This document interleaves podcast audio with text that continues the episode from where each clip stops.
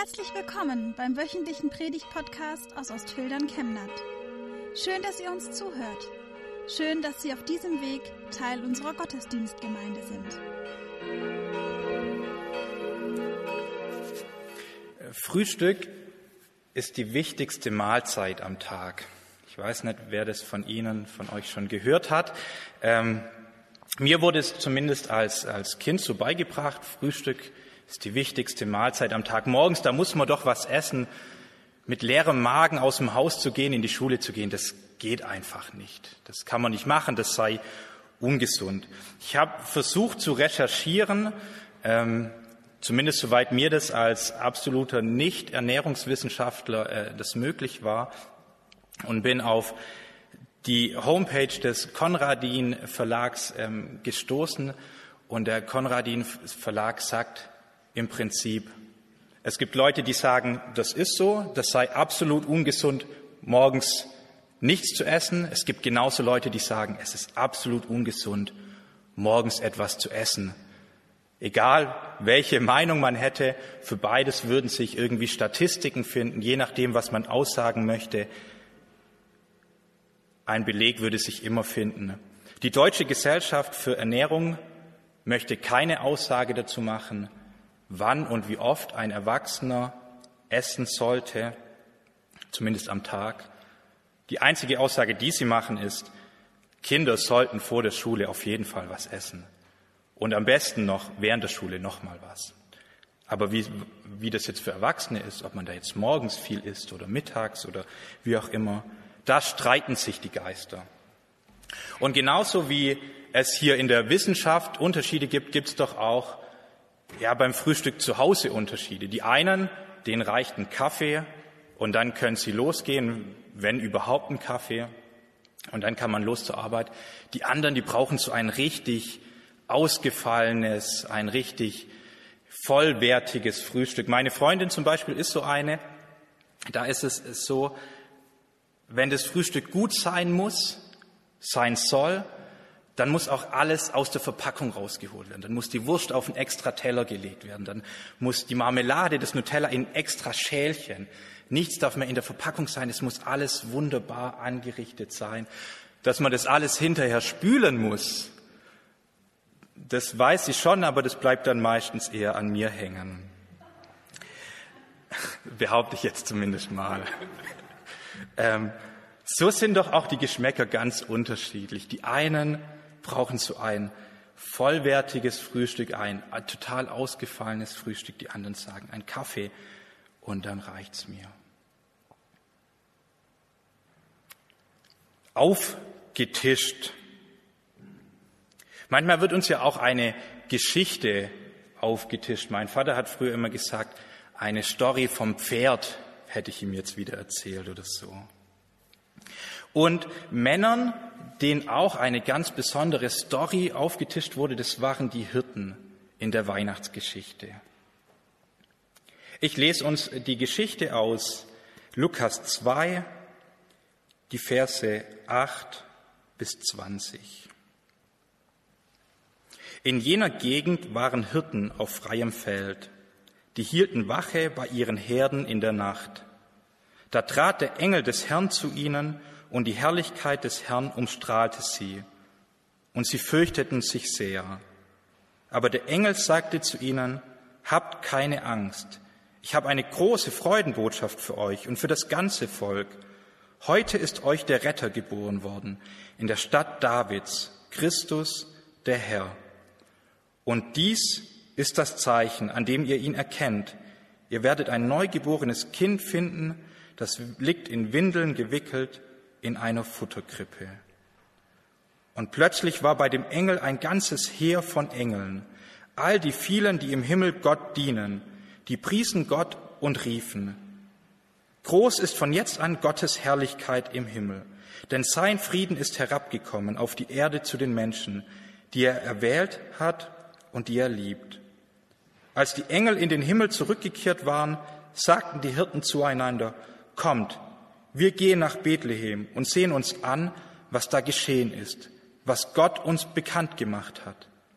Sie liefen hin, kamen zum Stall und fanden Maria und Josef und bei ihnen das Kind in der Futterkrippe. Als sie es sahen, berichteten sie, was ihnen der Engel von diesem Kind gesagt hatte. Und alle, die dabei waren, staunten über das, was ihnen die Hirten erzählten. Maria aber bewahrte all das Gehörte in ihrem Herzen und dachte immer wieder darüber nach. Die Hirten kehrten zu ihren Herden zurück und priesen Gott und dankten ihm für das, was sie gehört und gesehen hatten. Es war alles genauso gewesen, wie der Engel es ihnen verkündet hatte. Was für eine Geschichte, die uns und die den Hirten damals aufgetischt wird. Gott wird Mensch. Gott kommt auf diese Erde in einer Futterkrippe. Spannend an dieser Geschichte finde ich, dass die Hirten am Anfang Angst hatten.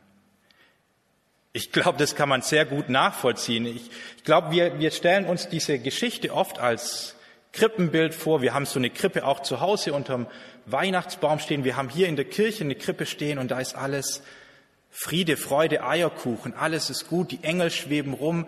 Hirten, die Weißen aus dem Morgenland sind da. Maria und Josef und das Baby. Eine wunderbare Szene. Eine wunderbare Nacht. Eine Nacht, die Selma Lagerlöf in ihrer Geschichte die heilige Nacht so beschreibt. Was kann das für eine Nacht sein, wo die Hunde nicht beißen, die Schafe nicht erschrecken, die Lanze nicht tötet und das Feuer nicht verbrennt? Eine ganz wunderbare, eine ganz wundersame Nacht, die wir da erleben, an die wir jedes Jahr an Weihnachten wieder denken, die den Hirten dort vorgestellt wird. Und die Hirten haben erstmal Angst. Ich weiß nicht, wer von euch, wer von Ihnen schon mal einen Engel gesehen hat. Ich nicht. Und ich wüsste auch nicht, wie ich reagieren würde, wenn sich da der Himmel auftut und ein Engel erscheint, in, in all dieser Macht, die Gott doch hat, mit all diesem Licht, das Gott verkörpert. Da ist es doch vollkommen verständlich, dass die Hirten erstmal Angst haben. In einem Bibelkommentar habe ich gelesen, die Engel sind dazu da, um auf der einen Seite frohe Botschaft zu verkünden, auf der anderen Seite aber auch Gottes Urteile zu vollstrecken. Wir kennen das vielleicht von Sodom und Gomorra oder von anderen Geschichten, auch ähm, als Adam und Eva ähm, aus dem Paradies geworfen werden und ein Engel quasi vor den Eingang gestellt wird. Die Engel nicht nur als frohe Boten, sondern eben auch als diejenigen, die Gottes Urteile vollstrecken. Ganz klar, dass die Hirten dort Angst haben und sich erstmal fürchten. Und dann erkennen sie aber, das ist Gott und er meint es gut. Die Engel sagen zu ihnen, fürchtet euch nicht. Ich weiß nicht, wen von uns das dann beruhigen würde. Wenn jemand von uns wirklich Angst hat, ich weiß nicht, vor was man dann Angst hat, was es bei euch, bei Ihnen ganz persönlich ist. Als Kind war es bei mir die Dunkelheit im Keller zum Beispiel, fällt mir jetzt spontan ein. Und wenn da jemand zu mir gesagt hätte, fürchte dich nicht, geh nur runter, weiß ich nicht, ob mich das wirklich beruhigt hätte. Der nächste Gedanke, den ich spannend finde, die Hirten gehen nicht direkt los. Sie sagen nicht, ah, da ist der Engel, okay, dann gehen wir mal los, sondern sie gucken sich das alles an. Und dann steht in der Bibel, als der Engel in den Himmel zurückgekehrt war, sagten die Hirten zueinander. Erst dann gehen sie los. Und sie gehen nicht einfach los, sondern sie sagen zueinander, kommt, wir gehen nach Bethlehem und sehen uns an, was da geschehen ist. Sie vergewissern sich erstmal gegenseitig, sie suchen sich Hilfe beieinander, sie suchen sich Rat. Ist das, was ich da gerade gesehen habe, auch wahr? Sehen die anderen das auch so wie ich? In der Schule, in der Pädagogik ist es so, ähm, dass man sagt, wenn man jetzt quasi einen Arbeitsauftrag den Schülern gibt, sagt, lest euch das mal durch. Und dann stellt man eine Frage, dann kann das durchaus sein, dass sich die Schüler, Schülerinnen dann melden und was sagen. Wenn man denen aber sagt, okay, lest euch das mal durch, das ist die Fragestellung, und dann sagt man so, und jetzt besprecht euch mal erst mit eurer Nebensitzerin oder mit eurem Nebensitzer, was denken die denn darüber? und danach bespricht man das erst in der ganzen Klasse, dann melden sich im Normalfall viel mehr, weil sie bestärkt sind, weil der Einzelne bestärkt ist und sagt, meine Nebensitzerin, mein Nebensitzer, der sieht es genauso. Das, was ich jetzt gleich sagen möchte, das ist nicht komplett dumm, sondern das hat durchaus Fundament. Und so ist es doch bei den Hirten hier auch, dass sie sagen, okay, ich versichere mich erstmal mit meinem anderen Hirten, ist es denn in Ordnung, was ich gerade denke? Und dann gehen sie los. Und dann finden sie Maria und Josef, sie merken, das, was ihnen die Engel versprochen haben, das ist wahr. Sie erkennen das, dass Gott ihnen nichts Dummes erzählt hat, dass das Vertrauen auf Gott, auf den Engel an dieser Stelle nicht dumm war, sondern dass es sich gelohnt hat. Und sie erzählen weiter. Sie behalten das nicht für sich, sondern sie erzählen dann weiter und sie loben Gott und sie möchten das mit allen teilen.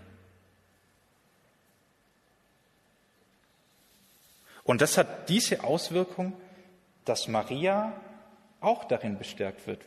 Ist mir gerade beim Lesen das erste Mal aufgefallen, dass hier steht, Maria aber bewahrte all das Gehörte in ihrem Herzen und dachte immer wieder darüber nach. Das hat sie nicht losgelassen. Das, was sie da von den Hirten gehört hat und was sie auch davor schon gehört hat, das hat sie nicht losgelassen, sondern sie hat immer wieder darüber nachgedacht. Das ist die Geschichte damals für die Hirten. Eine ganz wunderbare, eine ganz wundersame Geschichte, die ihnen aufgetischt wurde. Wie ist es bei uns heute? Was wurde uns dieses Jahr aufgetischt? Das ist ja kurz vorm Jahresende, da ähm, ist es im Fernsehen zumindest so, im Radio so, dass der Blick nach hinten geht. Was wurde 2020 uns aufgetischt? Was haben wir 2020 erlebt? Was bestimmt unsere Gedanken? Da ist ganz klar, da ist ein Thema, das uns beschäftigt hat und das uns auch nächstes Jahr noch beschäftigen wird. Dieser Coronavirus, wie gehen wir damit um? Wie müssen wir damit umgehen? Aber was sind da denn noch für Aspekte in diesem Jahr, die wir vielleicht ausblenden,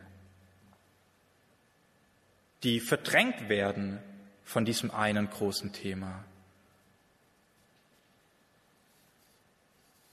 Können wir Gott überhaupt erkennen im letzten Jahr?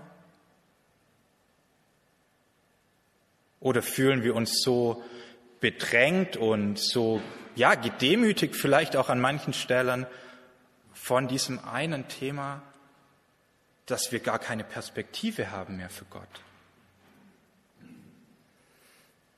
Eine Geschichte, die mir sehr gefällt, ist eine Geschichte von zwei Jägern.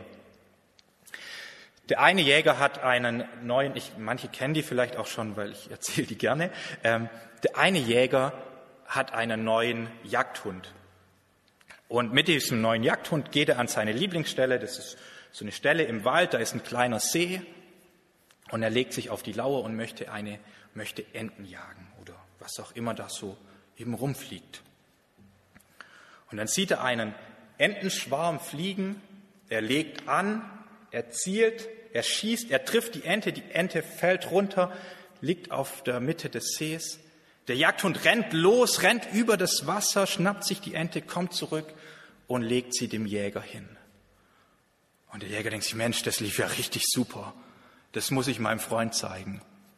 Also am nächsten Tag gehen sie zu zweit los, beide mit ihren Hunden legen sich an die gleiche Stelle und machen sich auf die Lauer. Dann kommt wieder ein Entenschwarm und er sagt, jetzt pass mal auf, was mein Hund, was der kann, der ist genial. Er legt sich auf die Lauer, er zielt, er schießt, er trifft, die Ente fliegt runter auf der Mitte des Sees. Der Jagdhund rennt los, rennt über das Wasser, schnappt sich die Ente, kommt zurück, legt sie den Jägern hin. Und der Jäger sagt, na, hast auch gemerkt, gell, genial. Er sagt, naja, dein Hund kann ja gar nicht schwimmen. Welche Perspektive haben wir? Sehen wir nur das, was nicht lief? Oder sehen wir auch das Wunderbare, was Gott dieses Jahr in unserem Leben gemacht hat, was er gewirkt hat. Da heißt ja nicht, und ich möchte nicht sagen, dass wir nicht Angst haben dürfen. Auch die Hirten hatten Angst und die haben Engel gesehen. Und die haben eine wunderbare, krassere Geschichte erlebt als das, was wir wahrscheinlich dieses Jahr erlebt haben. Die hatten auch Angst. Gott sagt nicht, dass wir keine Angst haben dürfen. Er sagt nicht, dass wir immer mutig sein müssen. Aber er sagt, dass wir auf ihn vertrauen sollen und dass wir mit unserer Angst und mit unseren Sorgen zu ihm kommen sollen. Wenn ich meinem Gott sage, wie groß meine Sorgen sind, dann muss ich auch meinen Sorgen sagen, wie groß mein Gott ist. Und dann muss ich auch mit meinen Sorgen zu Gott kommen und mir bewusst sein, dass mein Gott größer ist als alle Sorgen, die ich auf dieser Welt haben könnte. Das sagt sich natürlich einfach von hier oben, das ist mir bewusst. Und das ist in meinem Leben auch an ganz vielen Stellen eine Herausforderung, mit meinen Sorgen zu Gott zu kommen. Nicht so zu tun, wie ich es halt gerne hätte, sondern es wirklich bei Gott abzulegen. Aber ich glaube, deshalb ist es genial, dass wir die Bibel haben, die uns diesen Mut geben möchte.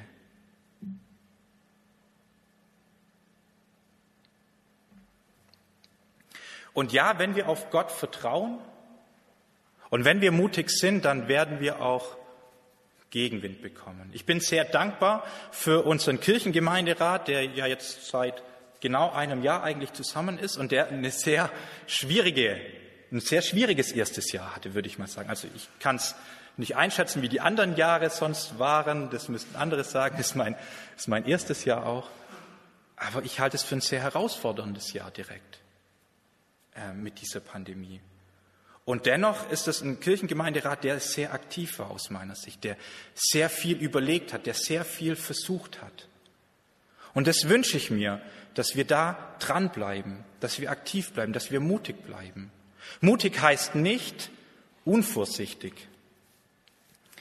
Wenn ich in Badelatschen ähm, mit einer Flex arbeite, dann ist es nicht unbedingt mutig, dann ist es unvorsichtig oder mit einer Handkreissäge oder mit was auch immer. Oder ohne Schutzbrille zu arbeiten. Das ist nicht unbedingt mutig. Das ist unvorsichtig. Ich möchte uns nicht dazu aufrufen, unvorsichtig zu sein. Aber ich möchte uns dazu aufrufen, mutig zu bleiben. Wer, wenn nicht wir, sollten in so einer Zeit mutig sein? Weil wir diese Geschichte gehört haben von Gott, der Mensch wird weil wir diese Geschichte glauben von dieser wunderbaren Nacht, von den Hirten, die Angst hatten und mutig waren, die das weitererzählt haben und die damit Menschen begeistert haben. Und das ist auch unsere Aufgabe, Menschen zu begeistern und das weiterzugeben.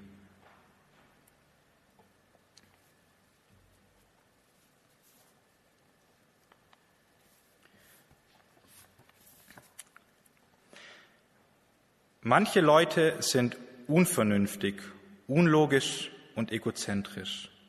Vergib ihnen trotzdem. Wenn du freundlich bist, werden Leute dir selbstsüchtige und versteckte Motive vorwerfen. Sei trotzdem freundlich. Wenn du erfolgreich bist, wirst du einige falsche Freunde und einige wahre Feinde gewinnen. Sei trotzdem erfolgreich. Wenn du offen und ehrlich bist, wird es wahrscheinlich Leute geben, die dich betrügen. Sei trotzdem offen und ehrlich.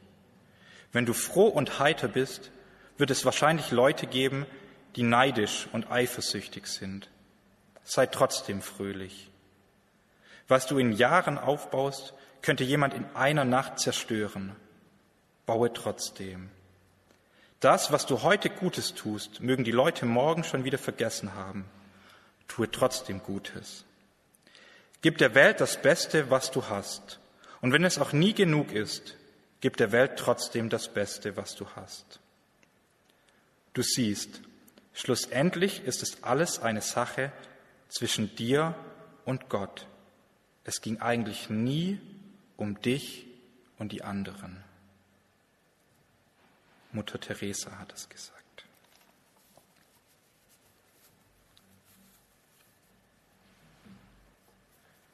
Was nehmen wir mit in das neue Jahr?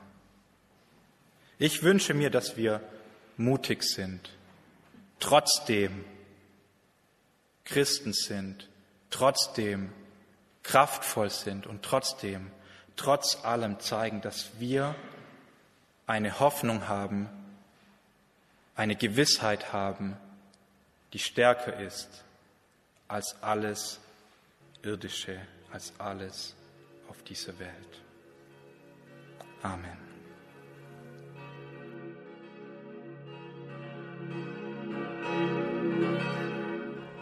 Wir wünschen eine gute und gesegnete Woche und hoffen, dass Sie nächste Woche wieder dabei sind oder wir dich beim nächsten Mal im Gottesdienst vor Ort sehen.